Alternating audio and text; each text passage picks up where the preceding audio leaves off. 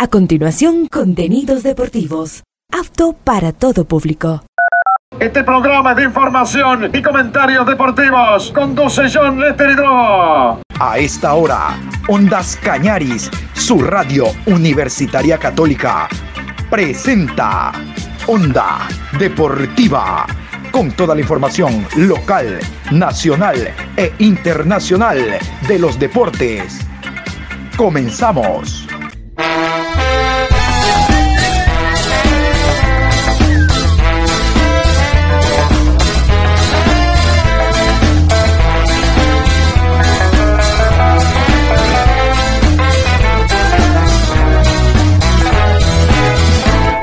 Ahora vamos a bailar para cambiar esta suerte. Si sabemos gambetear para ausentar la muerte. Vamos a bailar para cambiar esta suerte. Si sabemos gambetear para ausentar la muerte. Hola, ¿qué tal? ¿Cómo les va? Qué gusto saludarlos. Aquí estamos hoy miércoles 22 de noviembre, programa 1320 a lo largo de este día. Se ha cumplido, se ha completado ya la eliminatoria suramericana de este 2023. Nosotros nos volveremos a encontrar en cuanto a eliminatorias el próximo año, en el mes de septiembre. El día 5 de septiembre, Ecuador será visitante en Brasil. Ya vamos a repasar la quinta, la séptima y octava fecha, porque la siguiente seremos locales ante Perú, pero eso le contamos después, porque ahora vamos a iniciar esta programación con los resultados, los resultados de los encuentros jugados el día de ayer por distintas canchas de América. Aquí están los partidos, los resultados, destacando el clásico sudamericano Brasil-Argentina. Vamos con los resultados a continuación. Paraguay 0, Colombia 1, Ecuador 1, Chile 0, Uruguay 3, Bolivia 0, Brasil 0, Argentina 1, Perú y Venezuela empate a 1. Y se cierra el año con esta tabla. Esta tabla cójala, dóblale, dóblala y guárdatela ahí mismo, ahí en la gaveta de tu cuarto y tenla para el próximo año, sepa cómo está la eliminatoria, cuáles son los equipos, primero, segundo, tercero, cuarto, quién está último. Esta tabla guárdala, guárdatela. La tabla de posiciones, sexta fecha, se cierra la eliminatoria 2023. Los números no varían, los técnicos pueden cambiar, los números no. Los números son estos. Primero Argentina, 15 puntos más 6. Segundo Uruguay, 13 puntos más 8. Tercero Colombia, 12 puntos más 3. Cuarto Venezuela, 9 puntos más 3. Quinto Ecuador, 8 puntos más 2. Sexto Brasil, 7 puntos más 1. Séptimo Paraguay, 5 puntos menos 2. Octavo Chile, 5 puntos menos 4. Noveno Bolivia, 3 puntos menos 10. Décimo Perú, dos puntos menos siete. Vamos a continuación ahora con la fecha número 5, eh, la fecha 5 y 6, no, esa acabamos de jugar, déjeme, me vengo para acá. La fecha 7 y 8, la fecha 7 y 8 de septiembre. Estos son los partidos que se van a desarrollar hasta allá. Veremos cuántos técnicos continúan, qué nuevas estrellas han aparecido en el firmamento futbolístico, cuántos ya se han de ver bajado también de las selecciones a nivel de eh, eliminatorias, porque previo hay Copa América, motivo selección, bajo rendimiento, falta mucho. Menos de un año sí, pero falta mucho, alrededor de 10 meses. Lo cierto es que los partidos que se van a desarrollar fecha 7 y 8 son estos. Fecha 7. Uruguay recibe a Paraguay. Bolivia se enfrenta a Venezuela. Brasil versus Ecuador. Perú recibe a Colombia y Argentina se enfrenta a Chile. Fecha 8. Colombia versus Argentina. Perú recibe a Ecuador. Paraguay versus Brasil. Venezuela se enfrenta a Uruguay y Chile recibe a Bolivia. Conocemos entonces ya la jornada 7 y 8 el próximo año, mes de septiembre 2024 de la eliminatoria. Vamos a hablar ahora de la victoria de la selección uruguaya sobre Bolivia, tres tantos por cero. Para aquellos que Dicen, como máxima tienen, de que el fútbol pasó, pasa y pasará por el futbolista, cuán equivocados están. El fútbol marca una regularidad desde la base, desde la cabeza, desde la planificación que realiza el director técnico, tanto en la táctica general como en la táctica fija. La estructura futbolística se obtiene a través de trabajos, entrenamiento y demás. Ese es Marcelo Bielsa. Se dan cuenta que ha prescindido en los primeros partidos de eh, Luis Suárez, de Cavani, lo acaba de llamar a Suárez por los goles que había marcado en gremio, pero no fue ese jugador que marcaba regularidad y con ascendencia en el equipo. No, no, esto es de renovación, partido a partido.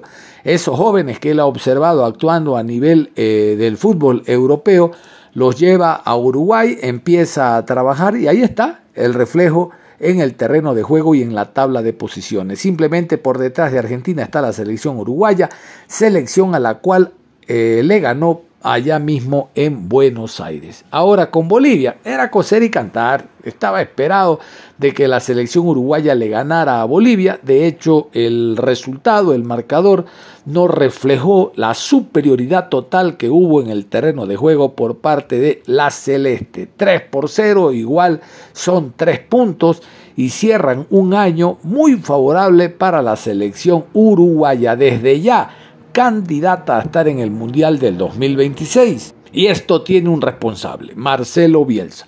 Vamos a continuación con la crónica, lo que dice la prensa internacional sobre este encuentro. Uruguay 3, Bolivia 0. Uruguay no se despeinó y se impuso con claridad y jerarquía a una Bolivia que compitió hasta donde pudo. Los dirigidos por Marcelo Bielsa controlaron las acciones desde los primeros minutos, fueron pacientes y aceleraron en los momentos justos. El primer gol a los 15 minutos, Facundo Pelistri asistió a Darwin Núñez, quien definió con categoría. A partir de allí la Celeste no bajó la intensidad e inclinó la cancha a su favor. Por eso, a los 39 minutos amplió la diferencia gracias a un autogol del mediocampista Gabriel Villa el primer tiempo culminó con una selección uruguaya dinámica, profunda y muy compacta en el medio campo. En los segundos 45 minutos se mantuvo la tendencia. Uruguay propuso y Bolivia se replegó, tratando de defender con orden en su campo. Y a los 71 minutos volvió a aparecer Núñez, quien decretó la goleada tras una asistencia de Nicolás de la Cruz. Con este resultado, Uruguay acumuló 13 puntos. En cambio, Bolivia se quedó con 3 unidades. Vamos a las alineaciones de este encuentro. Uruguay ante la selección boliviana, jugado en el Estadio Centenario, como escuchaban. Aquí está, Marcelo Bielsa y los 11 en el Centenario. Con la celeste, luciendo en el pecho, siempre se juega a ser campeón. Rochet con el número 1 en el arco, Araujo con el 4, Viña camiseta 17, Jiménez con el 2, Cáceres con el número 3, 15 Valverde de la Cruz con el 7, Betancur con el número 6, Pelistri con el número 11, Olivera jugó con el 8 y Núñez con el número 19.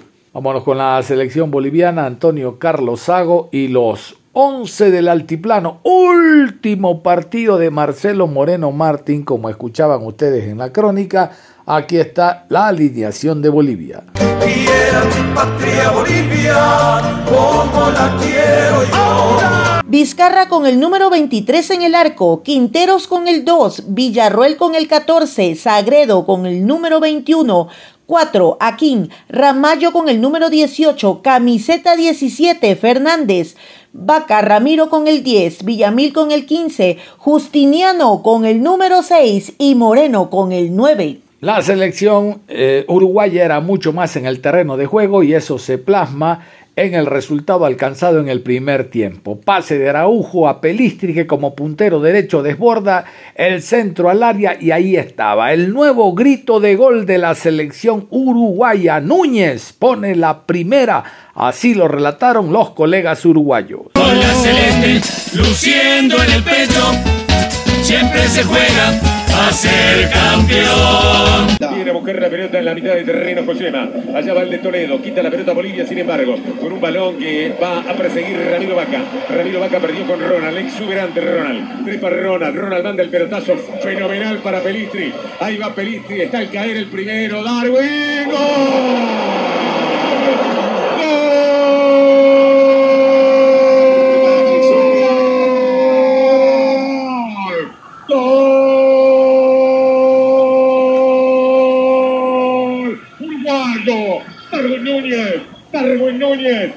Estupenda jugada, sensacional, explota el estadio. 15 minutos, estricta justicia. Le estábamos dando un paseo a Bolivia. El gol estaba al caer. Uruguay golpeaba y golpeaba sobre la portería de Vizcarra y tenía que entrar y entró nomás en una jugada que termina de abrochar Darwin Núñez con una definición estelar. Uruguay se pone 1 a 0 en el estadio centenario. La gente alza su grito, muestra su bandera, besa la camiseta y saluda al nuevo goleador. Gran pase de Araujo, corrida fenomenal de Pelistri. Mucho mejor la definición de derecha de Darwin, 1 a 0. De las jugadas más viejas, más históricas que tiene el fútbol.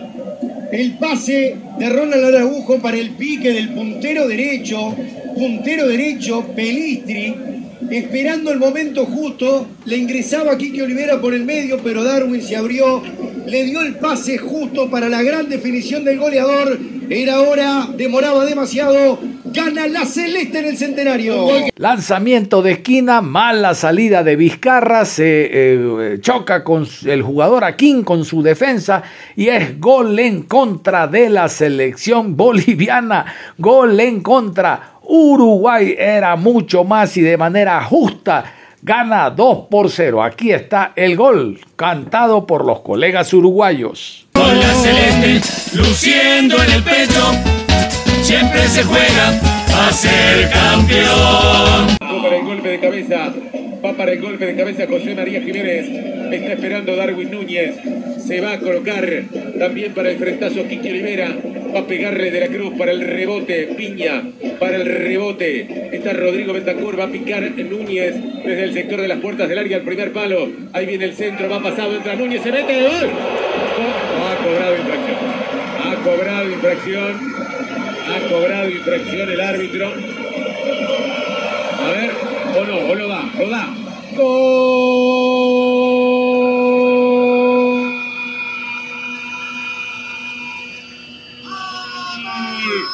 ¡Gol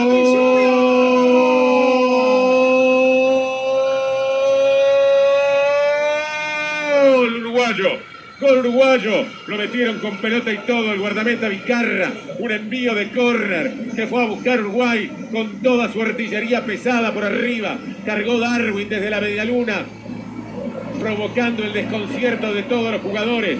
Cargó Josema empujando a los jugadores bolivianos y ahí al arquero se le fue la pelota entre las manos cuando llegaba también Ronald Araujo para terminar haciendo un blooper hacia el arco. Entrando lentamente la pelota en el rechazo del guardameta Vizcarra, pegando en uno de los zagueros, creo que fue en Villamil. Señoras y señores, Uruguay logra el segundo. Realmente pensé que el árbitro estaba marcando una falta, pero no. Es gol, es gol uruguayo, con toda la suerte del lado nuestro. Nos salen todas 2 a 0. Bueno, después de un muy buen centro, la verdad que el horror del arquero y que después ligó mal porque le termina rebotando a un defensor del conjunto boliviano, claro, pero el ingreso de los jugadores uruguayos como Josema, como el propio Ronald Araujo, provocaron el error defensivo. Igual es justo, ¿no? Uruguay se pone arriba 2 a 0 y está bien el resultado.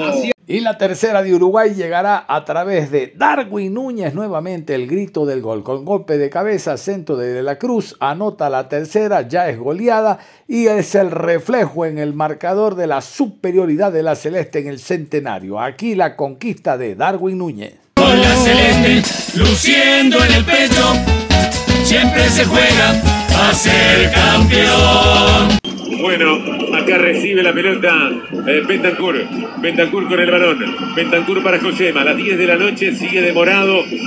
Argentina-Brasil hasta este instante en que rueda la pelota en Maracaná. Vino para Pelistri. Pelistri con el balón. Pelistri para Valverde. Valverde va a levantar el centro para Darwin. Ahí viene el centro. Va Olivera. Remeten todo. Darwin.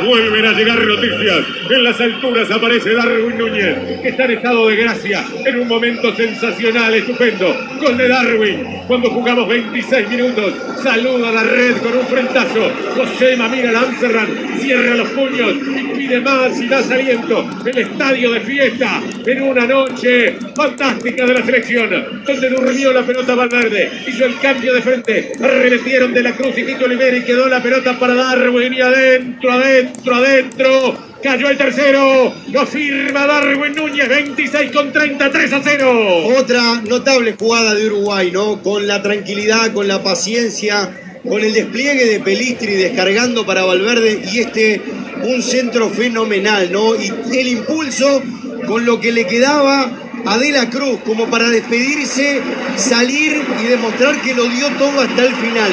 En el segundo palo le da un pase de cabeza espectacular para que Darwin Núñez, sin resistencia, ponga el tercero celeste. Después de repasar la victoria de la selección uruguaya, vamos a meternos al último partido de la eliminatoria que se jugó el día de ayer en el Estadio Nacional con empate a uno entre Perú y Venezuela. Vamos a indicar que puede haber sido, de hecho los cronistas ya indican de que hoy, después de la reunión que haya entre Federación Peruana, Comisión de Selecciones, donde está Oblitas, haya sido el último partido de Reynoso, el director técnico que dirige la selección peruana. Vámonos a continuación con la crónica, con los detalles de este encuentro con empate a uno. Es muy pobre lo que ha hecho eh, Perú a lo largo de este año, muy pobre. De 18 puntos ha alcanzado dos, tan solo a través de dos empates, un solo gol, el de Yosimar Yotun. Y bueno, esperemos de que la selección levante en el mes de enero cuando venga el sub-20, el preolímpico sub-23 y de ahí haya una base para lo que se viene la Copa América en Estados Unidos. Pero vamos por parte. La crónica del encuentro, Perú-Venezuela con empate a uno. Perú anotó su primer gol en estas eliminatorias, pero no le bastó para quedarse con los tres puntos y empató a uno ante Venezuela, que mantiene su racha de cinco partidos sin perder.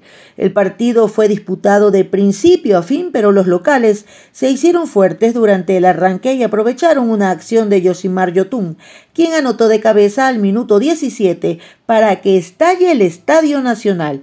Sin embargo, Venezuela ya había demostrado que van a dar guerra durante esta eliminatoria y afrontaron la segunda parte con la actitud de sus últimos partidos. De la mano de Jefferson Soteldo, la Vinotinto salió a presionar a la defensa peruana, quien se limitaba a replegarse en su área para sostener el resultado pero era cuestión de tiempo. Al minuto 54, Darwin Machís consiguió desbordar por el sector derecho y metió un pase para que Jefferson Savarino tenga nada más que empujarla, vencer a Pedro Galese y poner el 1 a 1. El partido cambió y ganó mayor intensidad desde ambas partes. Perú consciente que necesitaba ganar y Venezuela intentando mantener su racha de cuatro partidos sin perder. Sin embargo, el marcador se cerró un empate y apagó la ilusión que tenían los locales quienes se hunden en la tabla de posiciones, mientras que la Vino Tinto cierra el año en la cuarta posición. Pero vamos a las alineaciones, vámonos con la alineación del cuadro peruano. Aquí está, en el Estadio Nacional, los dirigidos por Reynoso fueron estos. ¡Arriba, Perú! ¡Perú! Galese con el número 1 en el arco, Corso con el 3, 4 para López, Tapia jugó con el 13, Callens con el 22, Yotun camiseta 19, Aquino con el 23, 8 Quispe, Grimaldo con el 7, Reina camiseta número 11 y La Padula con el 14. Vamos ahora con los 11 de Batista. Los 11 venezolanos en el Estadio Nacional fueron estos. Romo con el número 22 en el arco, González con el 21, Navarro camiseta número 15, 4 para Ángel, Osorio camiseta número 3, Soteldo jugó con el 10, Sabarino con el número 7, 6 Herrera, Moreno con el 8, Rondón con el número 23 y Machís con el 11. Recién en la sexta fecha, cerrando las eliminatorias en este año, llegará el gol de la selección peruana. El número 19, Yosimar Yotun, ha anotado y de esa forma se fueron al descanso. Vámonos con la alegría de los peruanos. A la sexta fue la vencida. El gol de Yotun a continuación. El fondo le va a pegar Pedro Galese. Cero Perú, cero Venezuela. El marcador que llega gracias a Nicole, especialistas en fabricación de tuberías y accesorios de PVC. Instala seguro con tubería original. Nicole. Ahora le va a pegar Galese. Sí, tanque, pero ahí eh, lo pasó muy fácil Machiza a López. No le puede pasar eso. No definió bien finalmente el venezolano, pero teniendo todo el perfil no te puede pasar por la línea de fondo de esa manera. Ya la va a mover Pedro Galese. Estamos en 16 minutos, 16 parte inicial. Somos RPP. Arriba está buscando Gianluca Lapadula. Caía. Recupera pelota Perú. Se viene Grimaldo. La suelta Grimaldo. Arranca Gianluca. La tiene la Padula. Pegado a la banda de Oriente. La Padula taquea ahora para que busque Grimaldo. Se viene Perú en el centro. ¡Gana!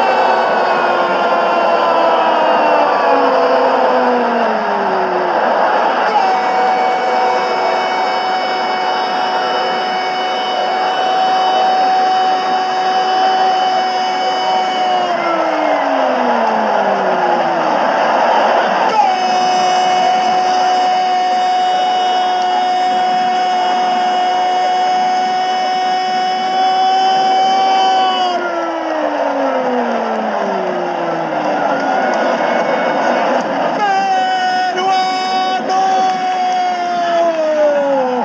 Tanto habíamos esperado esto, tanto habíamos esperado que Perú juegue con la pelota, que ataque, que se vincule, que se relacione, que genere peligro. La Padula se corre por un costado, desde el taco se la dejó a Grimaldo, que mete el centro y por el segundo palo. El hombre récord, el experimentado, el que tenía que llevar de la mano a Perú al triunfo. Yoshimar Yotun para poner la cabeza y mandarla lejos del alcance de Romo. Con gol de Yotun, con gol de Yoshimar Yotun, gana Perú a Venezuela 1 a 0. Sí, es un golazo de Perú, es un golazo de Perú. Primero por la consecución de pases, qué buena jugada, y tú lo decías Juan Carlos, es los eh, mejores 15 minutos de, Pe- de Perú. Y la cereza de la torta de los mejores 15 minutos de Perú es este golazo. Es un golazo, la aparición de Yotun es formidable. Para la etapa complementaria, la selección venezolana había salido con otra predisposición.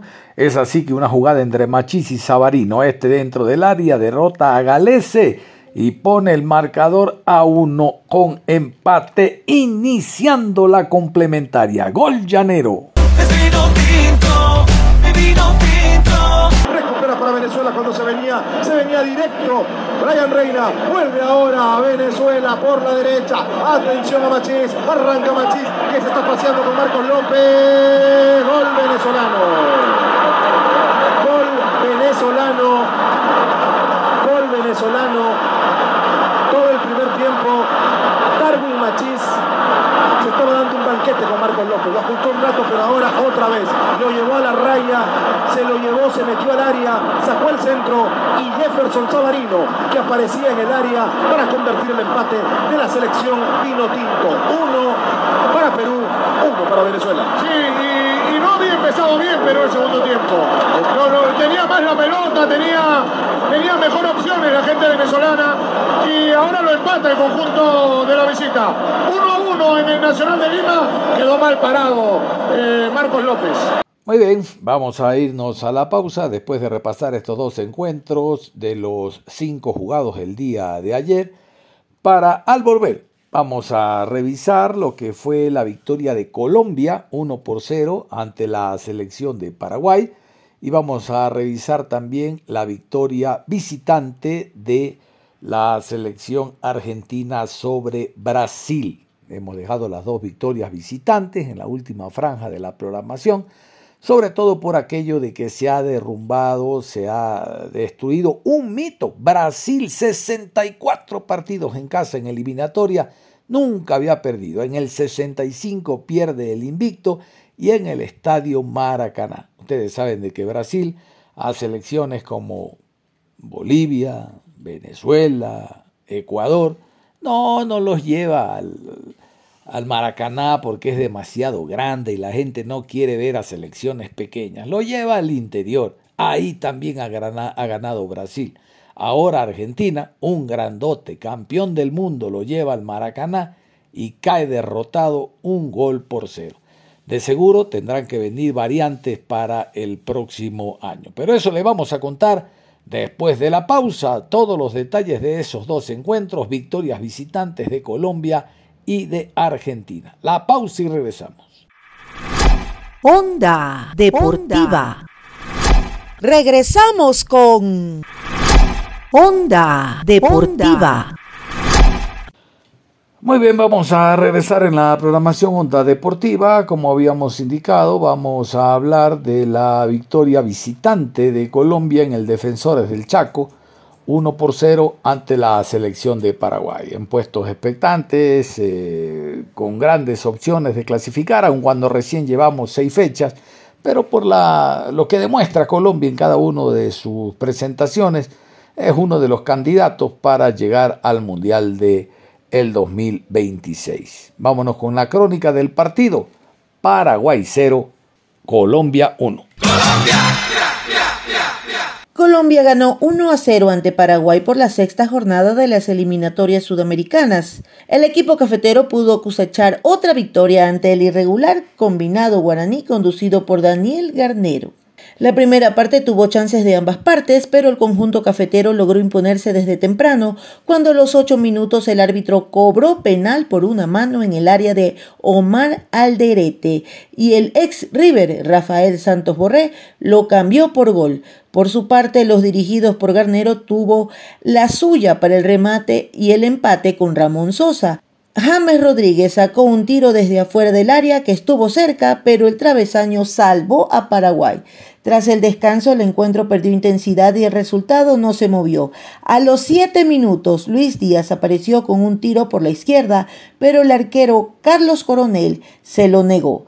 Mientras tanto, los paraguayos atacaron varias veces, pero no pudo concretar bien y sin poder evitar la derrota. De esta manera, los de Lorenzo se ubican terceros en la tabla de posiciones de las eliminatorias con 12 puntos, mientras que Paraguay está séptimo con 5. Pero vamos a las alineaciones. Vamos con la alineación de la selección paraguaya allá en su estadio en Asunción. Vamos con la alineación de Paraguay. Daniel Gardero y los 11 en Asunción.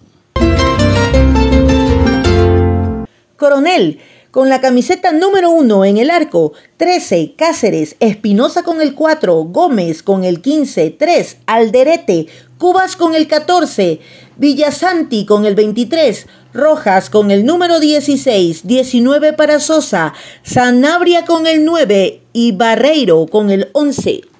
Mucho público en el Defensores del Chaco. Vámonos ahora con la alineación del cuadro colombiano, el conjunto cafetero y el técnico argentino Lorenzo con sus 11 en el Defensores. Colombia. Vargas con el 12 en el arco, Muñoz con el 21, 17, Borja, Lucumí con el 3, Mina con el 13, Lerma con el número 16, con la camiseta número 5, Castaño, Arias con el 11, Díaz con el número 7, Rodríguez con el 10 y Borré con el 19. El primer tiempo va a finalizar con victoria del cuadro visitante la selección colombiana por la vía del penal Santos Borré anota, el remate golpea en un jugador que desvía la trayectoria y hay una mano abierta del defensor paraguayo y aquí no era necesario el VAR. El árbitro dictamina directamente ante lo evidente el penal, no fue James, fue Santos Borré que se tuvo confianza y anotó la primera. Así finalizó el primer tiempo. Vamos con el relato de los colegas paraguayos. Ellos no gritaron el gol. Aquí está. Colombia 1, Paraguay 0 en el Defensores del Chaco. Primer tiempo se cierra así. Colombia. Atención, avanza por la zona derecha con todo el conjunto colombiano. Retrocedió otra vez ahora para Lerma. Va girando Lerma. Qué buen control tienen los colombianos. Extiende sobre costado izquierdo para Borja. Y se viene con todo. Ataca el equipo colombiano. Tocándole ahora sobre costado izquierdo. Avanza. Vamos a ver. Pica de nuevo el centro que va al segundo. Para Muñoz. Reclaman otra vez los colombianos, se desvía, pero bien Colombia Junior. Es que hay una mano muy grande. Es penal, ¿eh? Cobró penal, cobró penal. Es penal, es penal, es penal, lastimosamente es penal, se desvió la mano. Sí, porque una mano muy abierta, iba al arco. El respeto que le tienen cuando Luis Díaz se encaró por la izquierda, ¿no? Porque hasta ese momento Es una- el remate de Santos Borré, ¿verdad? Claro, pero el tema, el que le da la aceleración a una posesión larga, por eso uno en el relato decía que bien la maneja, porque era por derecha, ¿eh? con Arias, con Muñoz, con James, después hacen el famoso abanico y cuando Borja le da a Díaz, hay una especie de respeto. Por eso cuando el hombre del Liverpool hace la descarga para el lateral izquierdo, el centro ya venía medio desviado en la mano de Villasanti. Y es en el Alderete que le pegan una mano muy abierta. El árbitro cobra penal, salvo que el VAR diga lo contrario.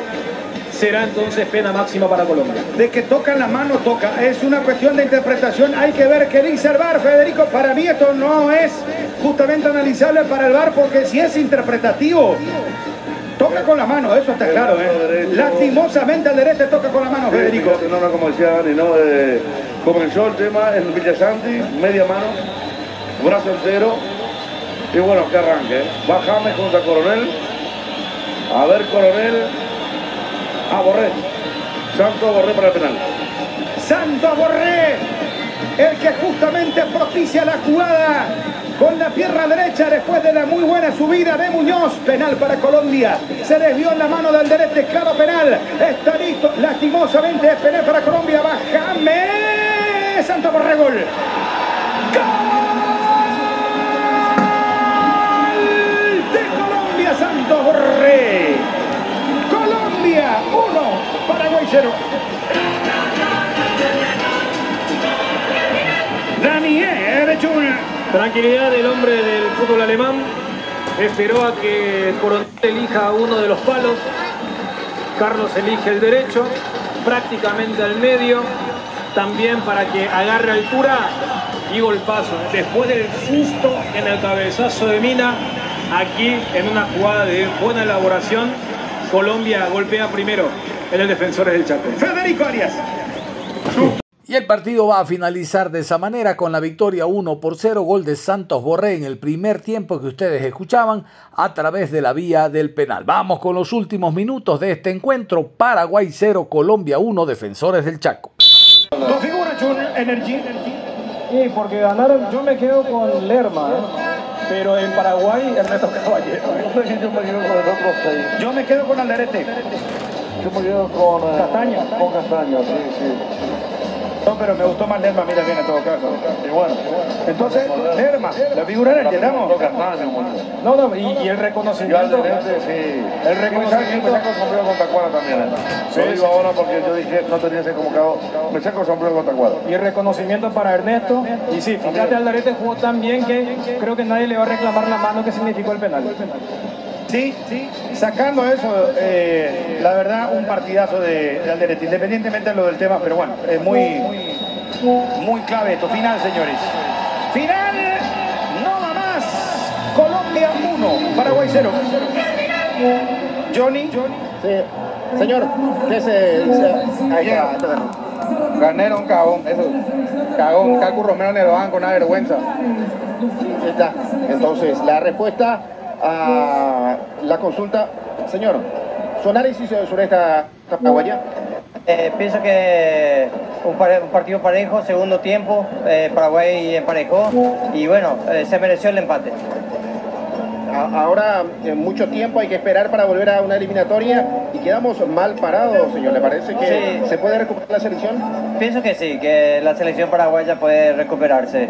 Tiene valores, así que hay que esperar. Eh, si el equipo uh, funciona un poquito mejor, creo que va, va- se va a recuperar.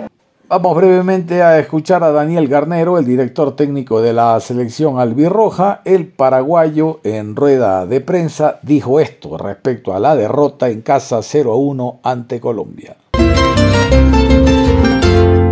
¿Qué te parece que le faltó al, al equipo esta noche como para quedarse con, con los tres puntos y también consultarle el, el cambio puntual de Tony Sanabria? ¿Qué nos faltó? Creo que se abre el partido de una jugada, la verdad que no iba ni al arco la pelota y termina dando un penal. Ahí está ahí, el partido estaba parejo, después eh, en ese tramo del juego, de- desde el gol hasta el final del primer tiempo, hubo un control y un dominio muy grande de ellos.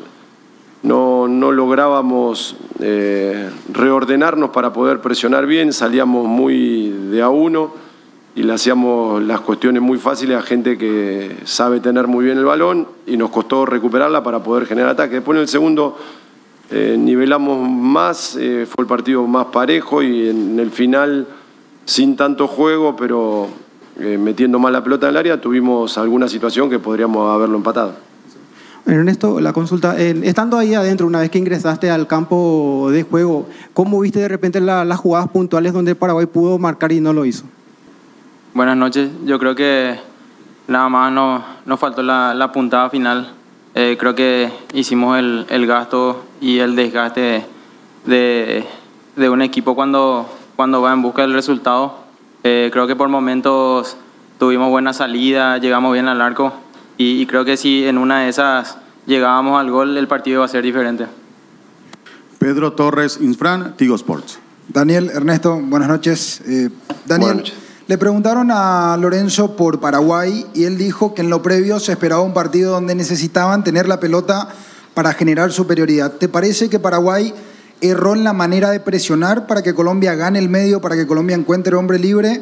¿O crees que quizá, es obvio que es con el diario del lunes, pero crees que quizá poblando un poco más la mitad de la cancha Paraguay lo podía haber combatido mejor? Sobre todo el primer tiempo, donde me parece que Colombia terminó encontrando demasiado espacio y, y gente libre en mitad de cancha. Creo que todo cambia en el gol. El gol ellos hacen, salen mucha gente de arriba a la mitad de la cancha y ahí se lograba esa superioridad numérica y nosotros no lo lográbamos reordenarnos como para poder presionar. Pero antes del gol el partido estaba parejo y no, no tenían esa superioridad. Obviamente que es un equipo que sabe tener muy bien el balón, tiene jugadores de, de mucha jerarquía individual. Eh, el no tener una presión ordenada hizo que, que nos superen en gran parte del primer tiempo. La otra cara de la medalla, brevemente también vamos a escuchar a Néstor Lorenzo, el director técnico argentino que dirige la selección cafetera. Feliz porque termina en zona de clasificación y demostrando una estructura de juego muy alta el equipo colombiano que se mantiene invicto en el cierre de este año de la eliminatoria sudamericana. A veces demasiado fácil, creo que, que tuvimos que, que corregir dentro del partido algunos, algunos aspectos. Eh, y otro la terminación de las jugadas que generamos, ¿no? Generamos mucho, gracias a Dios, pero, pero bueno, nos cuesta convertir. Terminamos hoy sufriendo un partido que podríamos haberlo eh, definido un poco antes, ¿no? Eh, y después, bueno, en cuanto a la cantidad de jugadores que, que- que llamamos y que jugaron, que participaron, parece ir a mucho, pero la dinámica de esta eliminatoria es así, es, eh, es mortal para los muchachos de Europa venir eh, tres meses seguidos eh, entre la competencia europea, que juegan cada tres días, y venir acá y jugar un día en la altura, otro día en el calor, otro día con el cambio horario, con todo. La verdad que ah, la cantidad de lesionados que ha habido en todas las fechas es, es producto de, de esta dinámica, ¿no? Que, que es lo que hay, hay que adaptarse y por eso es bueno tener un grupo eh, grande, un abanico grande de posibilidades con jugadores con, con talento y con, con esta actitud y con esta predisposición. John, se termina el primer año, seis partidos. ¿Qué se está viviendo en este momento en el camerino? ¿Qué viste, de qué escuchaste? ¿Cómo sintieron ese camerino? Bueno, alegría, claramente. Yo creo que, que esas horas post partido siempre tiene ese, ese éxtasis de, como te digo, de dos victorias muy meritorias, pero como te digo, le ganamos a, a un rival difícil como es Brasil y un rival tan difícil también como es Paraguay aquí en su casa. Entonces, claramente que Careta se vive ese éxtasis de, de la victoria, ese, ese orgullo de, y esa sensación de, del deber conseguido, claramente que, que, un poquito más adelante, con la cabeza un poquito más fría y con los pies un poquito más en la tierra, se, se tomará el real análisis de, de cómo fue el partido, de, de, los puntos a mejorar, pero a día de ahora, eh, a día de ahorita es, es disfrutar y es, y disfrutar bastante porque no es fácil lo que hicimos. Profesor, buenas noches. Lo saluda Johan Gómez. Pregunto para Win Sports. Primero que todo, felicitaciones por esta merecida victoria de Colombia. pero me gustaría preguntarle qué pasó en esos últimos 20 minutos. ¿Cree usted que no le falló la idea que tenía con los cambios o le atribuye virtud al rival? Bueno, un poco, un poco de todo, ¿no? Creo que eh, los jugadores que nosotros propusimos un, equipo con, posesiones largas de balón, con, con tenencia, eh, y mientras estuvieron los muchachos eh, bien, creo que, que lo logramos. Eh, dominamos el, el, juego, el balón, entonces mantuvimos a, al rival lo más lejos posible de, del área, que es donde, donde se hacían peligrosos. Eh, en el segundo tiempo, al final, eh, ellos pusieron todo, todos los delanteros que tenían en el banco, mucha altura, mucho juego aéreo, mucha fricción, y nos costó, justo se nos, se nos acalambró Kevin, estaba cansado James, los jugadores que entraron, lógicamente es difícil porque apenas eh, tenían la, la, la, posibilidad de tener la pelota, la pelota salía, le pasaba por arriba, ¿no? Y, y entramos en, ese juego que no queríamos, pero que, nos llevó el rival con, la virtud que, tienen ellos en ese, en ese aspecto y, y, nos metieron un poco dentro del área. ¿no? De todas maneras, tuvimos dos o tres contras donde lo podíamos haber liquidado, pero no fuimos precisos. Y después de escuchar a Néstor Lorenzo, vámonos ahora al partido que cayó. Brasil 0 a 1 ante Argentina. Decía yo antes de ir a la pausa en la primera media hora se rompió el invicto de Brasil, 64 partidos que no perdía. En este, en el 65, tuvo que ser ante la selección argentina. Gol de Otamendi. Aquí la crónica del partido. ¡Vamos, vamos, Argentina! Desde 1954, año en el que comenzó el sistema de eliminatorias sudamericanas al Mundial, Brasil se había mantenido invicta como local, pero toda racha tiene su fin. Tuvieron que pasar 69 años y 65 partidos para que alguna selección pueda triunfar en suelo brasileño, y no fue cualquiera, sino su máximo rival y la actual campeona del mundo, la Argentina de Lionel Messi. El clásico sudamericano tuvo acción desde antes del pitazo inicial. A solo minutos de los comienzos, los hinchas se enfrentaron en los graderíos. La policía intentó acabar con la violencia, pero la situación no mejoró. Messi ordenó a sus compañeros regresar a los vestuarios. Media hora después, el cotejo pudo comenzar. El primer tiempo fue muy trabado, con más patadas que ocasiones claras. La tensión en las gradas se había trasladado a la cancha y el que más golpes recibió fue Rodrigo de Paul quien tuvo que ser atendido porque estaba sangrando. Pero en la segunda parte el partido se abrió y ambos equipos llegaron al arco. El nerviosismo crecía en el Maracaná. El invicto estaba en juego. Argentina sintió la inseguridad de Brasil y entendió que era el momento para hacer historia. Desde un tiro de esquina, Nicolás Otamendi, uno de los máximos referentes de este equipo, cabeció y anotó un gol inolvidable, posiblemente uno de los más importantes en la historia de su selección. El silencio se tomó las gradas. Algunos hinchas comenzaron a irse. Casi 70 años de invicto se acababan. Y así fue. Se pitó el final del partido y Argentina lo celebró como un título. Por su parte, Brasil continúa con su mala racha con tres derrotas consecutivas, con un técnico interino y a la espera de si Carlos Angelotti llega el próximo año. Pero vamos a las alineaciones, vamos primero con la alineación de Brasil. Aquí está los 11 brasileños en el Maracaná. Brasil. Allison con el número 1 en el arco, Emerson con el 2, Carlos Augusto con el 15, Marquinhos, camiseta número 3, Gabriel con el 4, camiseta número 5, André, Guimaraes con el 8, Rafael con el número 11, Martinelli con el 7, 10 para Rodrigo y Gabriel Jesús con el número 9. Vámonos ahora con la selección argentina, la, albiceleste, los dirigidos por Leonel Scaloni fueron estos. ¡Vamos, vamos!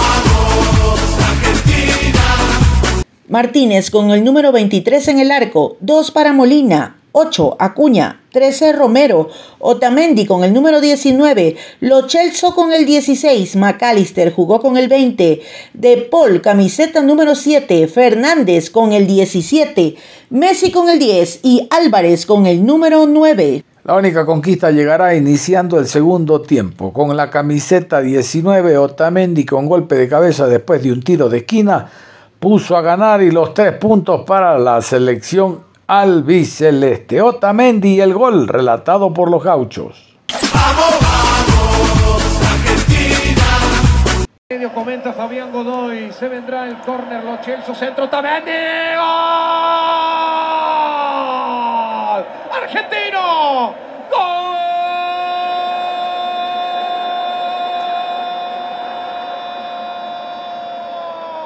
¡Gol! Otamendi, golazo, ¡Gol!